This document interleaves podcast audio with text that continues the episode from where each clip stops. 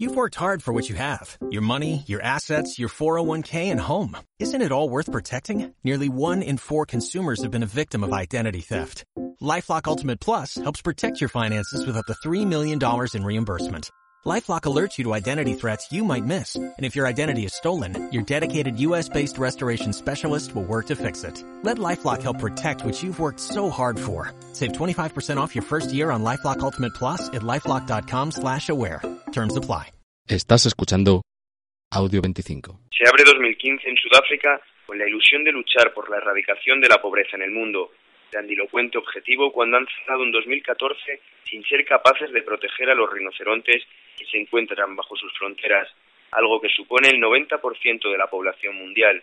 Un animal que me impresionó en mi visita al Kruger National Park, solitario, majestuoso y con una presencia solo al alcance del Big Five, como se llama por estas tierras, a los cinco grandes, elefante, león, búfalo, leopardo y rinoceronte, los animales que venden postales, bolsos y demás souvenirs, pero que poca preocupación que las autoridades despiertan cuando lo que se vende es su marfil.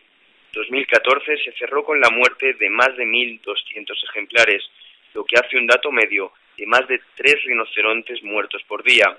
Parece que los 54.000 euros que se pagan en el mercado negro asiático son razón suficiente para despistarse en su vigilancia. Por el contrario, el gobierno de Zuma pretende hacernos pensar que durante este año a quien sí vigilarán son a los países ricos, desde su sillón presidencial del Grupo de Países en Vías de Desarrollo y China. Este grupo, denominado los 77 más China, acaba de concederle la presidencia temporal durante 2015 a Sudáfrica. Evo Morales fue el encargado, el pasado 8 de enero, de entregar al viceministro de Asuntos Exteriores de Sudáfrica, Lubelin Landers, el testigo para luchar contra la pobreza, ya que según el presidente de Bolivia, el problema de la desigualdad es más grave que nunca debido a la prevalencia de la riqueza extrema que se agrava por unos patrones de consumo y producción insostenibles, principalmente por los países desarrollados. Cuesta pensar cómo este grupo, también denominado Eje Sur-Sur, que cuenta ya con 133 miembros, puede confiar tamaña proeza a un gobierno que no es capaz de aproximar esa igualdad que reivindica sus propios conciudadanos.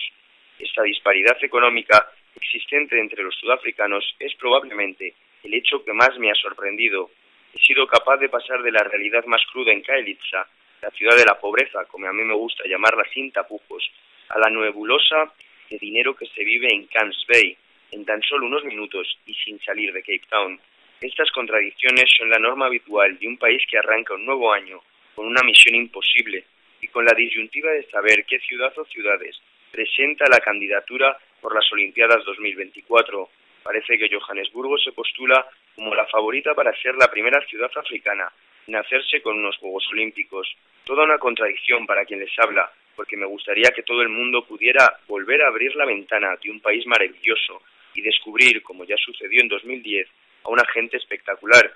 Pero por otro lado, desearía que este gobierno corrupto fuera capaz de focalizar lo que realmente importa.